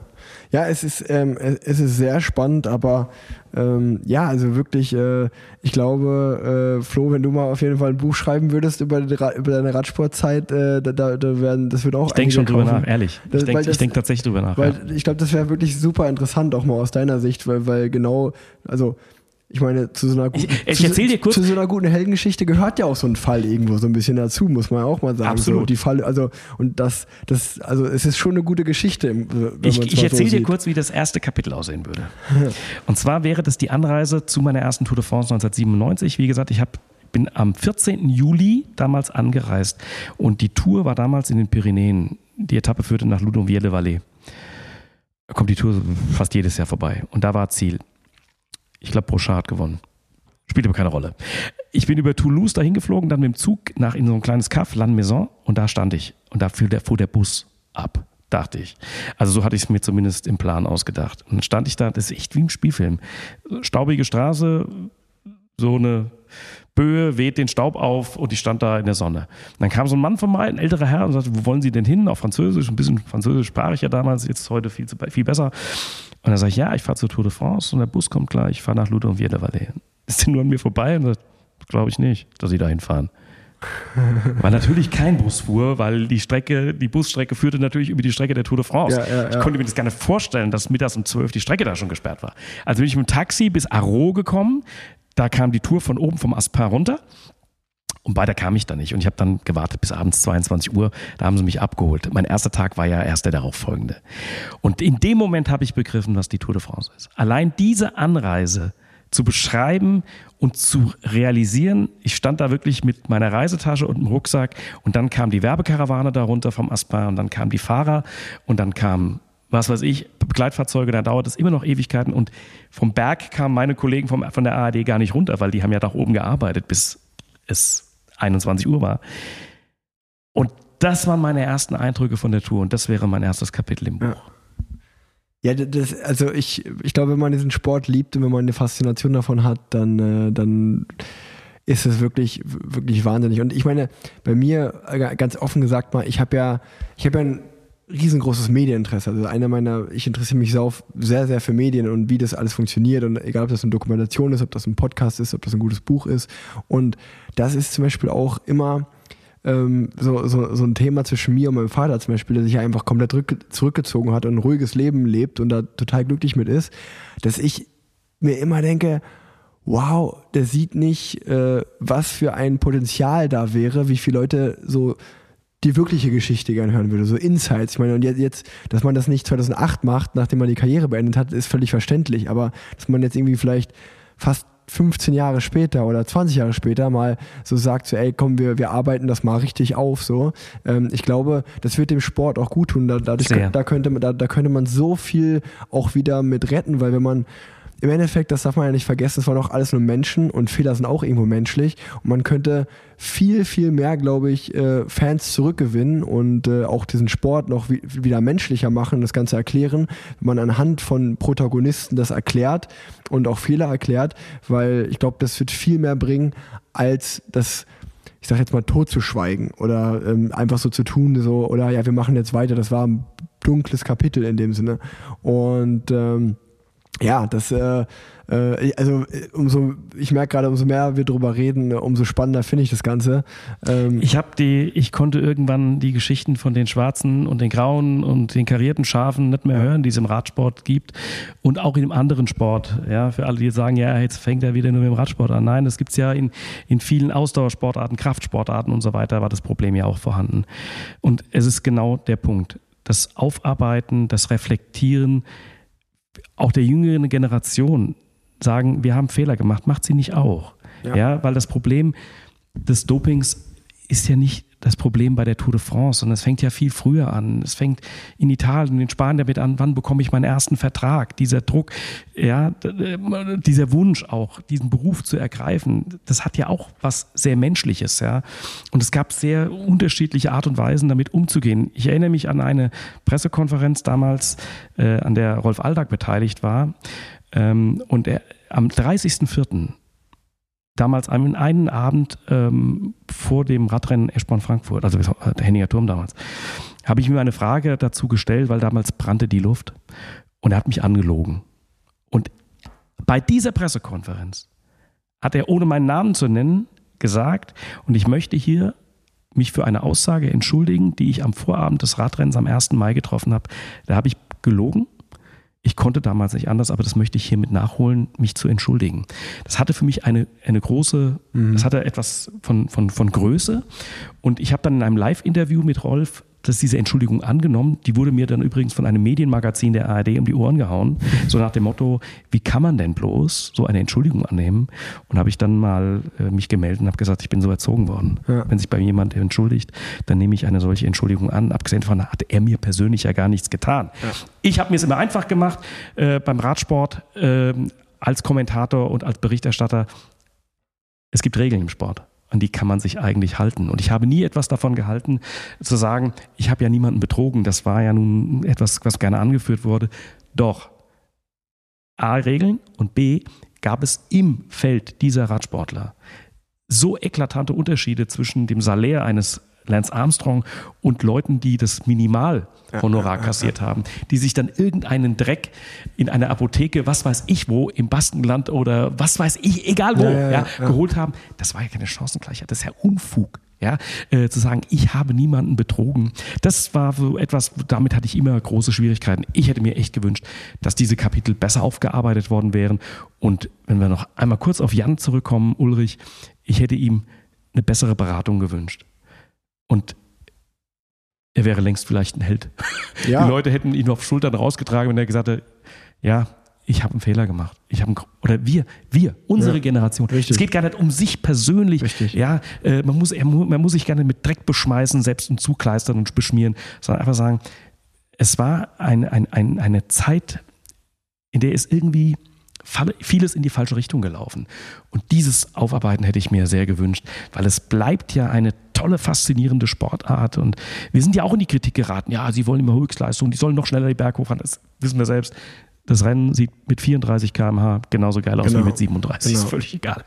Ja, aber das, das ist sehr spannend. Ich glaube auch, äh, wenn, wenn, wenn man jetzt gerade so drüber redet und das reflektiert, dass der Sport wirklich äh, gerade in Deutschland, äh, also ich, das ist, würde ich schon sagen, dass gerade in Deutschland der Sport so viel gewinnen könnte, wenn es da diese Geschichten des Aufarbeitens jetzt äh, Wir geben, sind natürlich auch würde. im Umgang damit viel härter als in viel, Belgien. Viel, viel, die Belgier haben uns den Vogel gezeigt ja, damals. Die haben gesagt, was macht denn ihr da? Ja. Wissen wir doch alles. Ja, ja. ist doch nichts Neues. Erzählt uns doch also, jetzt nichts. Ja, in Belgien geht man damit einfach ganz anders um. Genau, äh, derselbe, wenn man ehrlich ist, auch in Italien, in Spanien, auch selbst in Frankreich. Ähm, aber ja, nee, trotzdem, trotzdem finde ich das äh, wirklich äh, spannend, weil man ja auch immer noch jetzt mit dem, mit den Jahren, die ins Land gegangen sind, genau diese Geschichte erzählen kann. Also zum Beispiel an, anhand meiner Person. Äh, ich sehe ja, wie, also ich habe es bei meinem Papa live mitbekommen. Ich habe mit meinem Papa viele Gespräche geführt und ich bin, ich habe eine Karriere gestartet und ich wusste immer, hey, Training und Fleiß äh, ist mein Weg. Aber falls ich jemals in so eine Situation kommen werde, weiß, kenne ich meine Antworten, die wird Nein lauten, weil wenn es dann halt nicht reicht, dann ist es halt so. Aber ich will nicht das durchmachen, was mein Papa da gemacht hat. Also zum Beispiel für mich war er in dem Sinne dann auch äh, ein gutes Vorbild, auch sag ich mal ja, also ich sag mal, also für, er war ja genau, ich, ich bin den richtigen Weg gegangen. Ich musste oder ich durfte zum Glück, äh, ich, ja, ich musste nicht diese Fehler machen, die er gemacht hat, weil dann auch dieser, und das ist ja eigentlich auch ein großer Fortschritt unseres Sports, dass der Radsport nach dem tiefen Fall ähm, den Blutpass eingeführt hat, das Adams-Kontrollsystem. So, ähm, wir müssen nicht drüber reden, dass man immer irgend, irgendwer nie, es werden sich nie 100% der Fahrer an die Regeln halten. Das tut die Gesellschaft genau. auch nicht sich immer an die Regeln halten. Genau. Das wissen wir mit Steuerbetrügern ja, ja, und was genau. weiß ich was. Das, das, ist, natürlich ist das, äh, ich finde es interessant. Ihr seid richtig zum Bodensatz gegangen, ihr zwei? Ja, ja ich habe ich hab das richtig, mich hat das richtig interessiert, ja. Also auch wie das, wie das, äh, wie das äh, abgelaufen ist, irgendwelche Geschichten. Also doch, das hat mich, das hat mich schon interessiert und vor allen Dingen halt auch, also deswegen ist für mich das immer auch ziemlich schwer, über das Thema zu reden, weil ich natürlich auf der einen Seite würde ich sagen, vielleicht sogar ein bisschen befangen bin, ähm, weil ich nie meinen Vater verurteilen würde davon, weil ich diese Geschichten kenne, diese, diese Insights und die machen das einfach menschlich für mich dann so. Trotzdem bin ich natürlich als erwachsener Mann jetzt und als selber als Sportler wüsste ich für mich, also bin ich erstmal dankbar, dass ich in der Zeit Radrennen fahren kann und die Tour de France beenden kann, ohne was zu nehmen. Dafür bin ich erstmal glücklich, weil ich glaube, also muss man auch ehrlich sein, hätte es diesen Fall nicht gegeben, wäre wahrscheinlich, wäre es heute immer noch so, weil ja, wenn es irgendwie keine Konsequenzen gibt, dann warum sollte der Sport sich ändern? Ähm, das ist ja schon mal das Erste. Und das Zweite ist halt auch einfach, ja, wenn man das, wenn man das so live miterlebt und äh, wie, also sag ich mal, die soziale Ächtung, die, die, die man, die er erleben musste, die mein Papa erleben musste und auch wie er sich geschämt hat. Ähm, und ja, einfach, dass es einfach ein sehr, sehr tiefer Fall war, über den wir geredet, äh, über den wir hier reden, dass ich da einfach live daran gesehen habe, okay, ganz ehrlich, das ist es nicht wert. Also jeglicher sportlicher Erfolg und jegliches Geld, was auch immer, ist diese Konsequenz ist es nicht wert. Und ähm, das war eigentlich so das, was ich daraus gezogen habe. Und äh, sicherlich ist es vielleicht, also vielleicht aber auch da wieder so, dass ich, ich habe ja einen eher progressiven äh, Umgang mit den Medien, sage ich mal, dass ich mir auch immer gedacht habe, ich wäre da vielleicht auch anders mit umgegangen. Also du hast gerade auch angesprochen. Äh, ich denke auch, dass äh, da man hätte, man hätte mit vielen Dingen viel besser umgehen können und deswegen auch bei dem Thema Aufarbeiten zum Beispiel, dass man auch jetzt noch, selbst jetzt noch, wenn man jetzt damit anfängt, ähm, kann man das äh, könnte man da viel retten und viele Fans zurückgewinnen oder sogar neue dazu gewinnen, weil genau das, was ich gerade gesagt habe, also wenn man die die inneren Geschichten kennt und die Insights kennt. Und ich kann das ja auch als Sportler, der denselben Sport betreibt, nachvollziehen. Also genau das, was du gerade gesagt hast. Es gibt irgendwelche Fahrer, die fahren auf Mindestgehalt, sind 40.000, 50.000 Euro oder so. Und der Sport ist so hart und es wird um Verträge gekämpft. Und also ich kann, ich, ich hatte auch schon zwei, drei Momente in meiner Karriere, ähm, wo, wo ich einfach gesagt habe, so, warum mache ich den Scheiß eigentlich? Weil das sieht natürlich auf Instagram oder wo auch immer alles super geil aus. Ähm, und ey, der fährt jetzt wieder da im Süden trainieren und fährt da. Aber auch Profisport ist nicht immer geil. So. Also du, du hast, also alleine glaube ich, äh, wie oft das Thema, Thema gerade sieht man in den letzten Jahren, mentale Gesundheit äh, aufkommt, dass Leute einfach nicht mehr können, Burnout haben, Depressionen haben, diesen Druck, der da, der da herrscht, das ist schon schwer damit umzugehen. Und ich glaube, wenn man, wenn man das alles weiß und dann kennt man und dann wird das mal aufgearbeitet, ich glaube, dann könnten viel, viel mehr Menschen ähm, ja, würden das verstehen und würden auch verstehen, das waren auch nur Menschen, die einfach Fehler irgendwie gemacht haben und ähm, nicht irgendwie so dieses ja, alle haben gedopt und äh, ich habe ja niemanden betrogen, sondern genau, dann, dann kann man einfach, glaube ich, das, kann man das ganze Thema einfach vielleicht besser verstehen.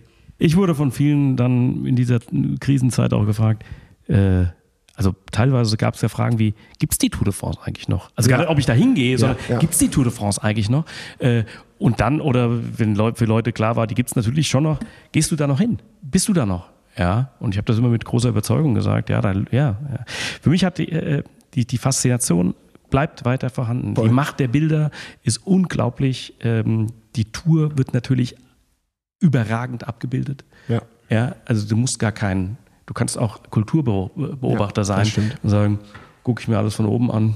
Das ist ja toll, das, das fließt so vorbei. Radsport ist toll.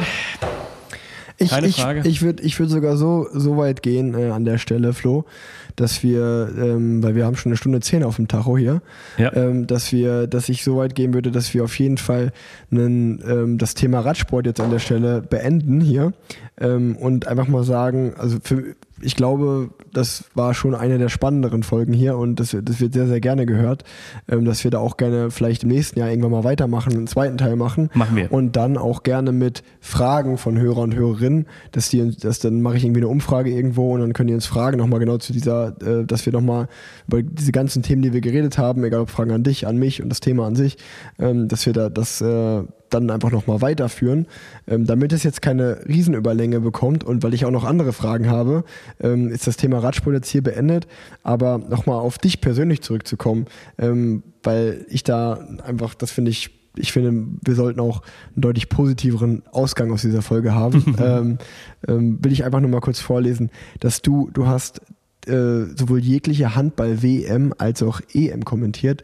Unter anderem äh, die WM-Finals 2007, als die deutsche Handball-Männer-Nationalmannschaft Weltmeister geworden ist, als auch den EM-Titel 2016. Ähm, du warst beim Fußball ähm, bei der WM 2018 dabei und bei der EM 2021. Kann ich mich sogar noch daran erinnern, dass du direkt von der EM dann zur Tour gekommen bist dieses Jahr. Ähm, ich persönlich kann mich sehr gut an das DFB-Pokalfinale erinnern, was du letztes Jahr, nee, dieses Jahr, äh, dieses, Jahr. dieses Jahr kommentiert hast. Ähm, und äh, ich habe auch herausgefunden, dass du schon bei sechs Olympischen Spielen als Kommentator dabei warst. Ähm, wie, also deswegen lass uns nochmal, lass uns vielleicht die letzten Schlussminuten noch da ein bisschen mehr drüber reden. Ähm, wie muss man sich das vorstellen als Kommentator, wenn man zum Beispiel das WM-Finale 2007 kommentiert? Ich muss für mich immer das Gefühl haben, ich bin so gut vorbereitet, wie es nur irgend geht. Ja. Ich muss mit der totalen Sicherheit, ich vergleiche es mal mit einem Spicker in der Schule. Der muss sitzen, mussten gar nicht rausholen. Ich habe in meiner Vorbereitungsmappe bei einer Tour de France-Etappe, die lange ist, oder beim WM-Finale viel Papier drin, das ich alles selbst beschrieben habe und abgespeichert. Wenn es dann in der Mappe drin steckt, brauche ich es meistens gar nicht mehr. Es ist eine Gewissensberuhigung. Ähm, das Maximale an Vorbereitung rauszuholen. In diesem Jahr musste ich sehr strukturiert sein. Bis Ende Mai war klar, muss meine Tour de France-Vorbereitung, also Strecke, ja, Kultur ja, und so Kram, Historie, das muss sitzen. Und danach mache ich die Vorbereitung auf die EM-Spiele, die schon feststanden, also die Vorrundenspiele. Ähm, es ist schon. Also ich sitze auch bis nachts um drei dann im Hotelzimmer und Krass. bereite mich auf sowas vor. Ja. Und ich bin jemand, der ganz gerne ähm, mit Vorlauf in eine Halle beispielsweise geht. 2007 das WM-Finale. Ich war in der Halle, da war, glaube ich, das Putzkommando noch drin. Die Halle war noch nicht geöffnet. Dann nehme ich meinen Arbeitsplatz ab. Ich will, dass der Monitor an der richtigen Stelle steht. Ich brauche keinen Stuhl, sondern ich brauche eine Kiste, um höher zu sitzen. Das ist auch so, so ein Tick, den ich da habe. Einfach um mehr Druck in der Stimme zu haben, sitze ich gern erhöht. Nicht um mich selbst zu erhöhen, sondern einfach um ein besseres Gefühl zu haben. Und dann warte ich ab, bis eine Halle aufgeht bis die Zuschauer reinströmen. Das war bei der EM-Finale 2016 in Polen, genauso wie bei der Handball-WM 2007 in Köln. Da waren 23.000 Zuschauer. Ich möchte spüren, mit welcher Erwartungshaltung die Menschen reinkommen. Ich möchte mich darauf einlassen. Ich möchte in dieser Welle im Prinzip mit sein. Ja. Und das Schöne an mir ist, oder nicht an mir, sondern an meinem Job, ich bin kein Moderator. Ja. Ich bin kein Michael Antwerpes, ich bin kein Alexander Bommes, äh, keine Jessie Wellmer oder keine Esther Settlercheck. Mich kennt man nicht. Ja. Vielleicht vom Namen. Das vielleicht, ja, und beim Handball Stimme. und die Stimme, aber man kennt mein Gesicht nicht. Ich bin, ich bin relativ unbekannt und deshalb kann ich mich gut unter das Volk da mischen und spüren, mit welcher Erwartungshaltung gehen die rein und lass mich davon so ein bisschen animieren auch. Und dann gehe ich auch richtig ab und gehe da richtig mit, ja, emotional. Ja, ja. Wichtig dabei ist, fair zu bleiben in der Beurteilung. Der Gegner muss mit Respekt behandelt werden mhm. und wenn er besser ist, muss das auch unbedingt erwähnt bleiben und werden. Und wenn die Schiedsrichter zugunsten der deutschen Mannschaft pfeifen, dann muss man das auch sagen, dass sie einfach scheiße pfeifen, aber ja. zugunsten unserer Mannschaft. Ich habe übrigens kein Wort, kein Problem mit dem Wort uns, ja, mit unserer Mannschaft und unserer Nationalhymne, ja. ohne dass ich da Nationalist wäre, das ist ja völliger Quatsch. Ähm, ja, und deshalb sind äh, solche Sachen, sich darauf einzulassen auf ein Sportevent total wichtig. Und deshalb hat es für mich auch so eine besondere Bedeutung, eine Tour de France-Etappe abzufahren. Ja, ja das, das einzuatmen ich mache es an einem Beispiel jetzt noch fest als zum Schluss. Das äh, verdanke ich damals Uwe Peschel. Der war damals an meiner Seite, als wir eine Etappe nach Verbier abfuhren. Und der Wind stand oben an diesem Berg. Und wir sind, haben an jeder Kurve angehalten, an jeder Kehre. Und irgendwann haben wir den Finger ausgehalten und hier ist der Rückenwind. Hier wäre eigentlich die richtige Möglichkeit zu attackieren. So hat er mir es gesagt. Ich habe ihm total vertraut und habe auf diese Kurve oder Kehre acht oder sechs, keine Ahnung, hinkommentiert. Und genau da kam der Angriff und er führte ins gelbe Trikot. Wahnsinn, ja? ja. Was man dann auch wieder aufsaugt, ja? was ich vorher nie, hätte ich nie so den Fokus drauf gelegt, ja. Auf Grashalme. Doch, das mache ich inzwischen. Und deshalb dieses Einsaugen, und das ist egal, ob das eine Radstrecke ist oder eine Halle oder ein Stadion, äh, da nimmst du das raus, das, muss, das musst du aufsaugen und das dann wieder rauslassen, wenn die Übertragung beginnt. Das macht für mich den Reiz im Sportkommentieren aus. Ja, also ich glaube, ein besseres Schlusswort äh, finden wir nicht. Ähm, ich, äh, bei mir kommt das, glaube ich, genauso an. Ähm, und wie ich gesagt habe, wir werden das wirklich so machen. Wir machen nochmal einen zweiten Teil irgendwann später. Wahrscheinlich nächstes Jahr wird es dann werden. Und äh, die, die Zuhörer und Hörerinnen können ihr sehr, sehr gerne dann Fragen schicken. Wir haben ja jetzt wirklich, auf meiner Liste waren eigentlich noch ein paar Themen, aber wir haben einfach so viel geredet zum Thema äh, Olympia oder Fußball, Handball, haben wir jetzt gar nicht so viel geredet, vor allen Dingen um das Thema Radsport, was ja auch in diesem Podcast so sein sollte sehr, sehr viel, aber ich glaube, selbst da gibt es noch offene Fragen. Und ähm, ich bedanke mich jetzt schon äh, sehr, sehr herzlich bei dir für diese tolle Folge. Ich schließe meine Folgen meistens mit einer ganz klassischen Rubrik, die kriegt jeder vor die Nase gesetzt. Ähm, die Rubrik heißt Radsport verbessern. Wenn du jetzt eine Sache in diesem Sport sofort ändern könntest, sei es eine Regel, sei es irgendwas, was dich stört oder was du noch nie verstanden hast, ähm, was würdest du am Radsport verbessern?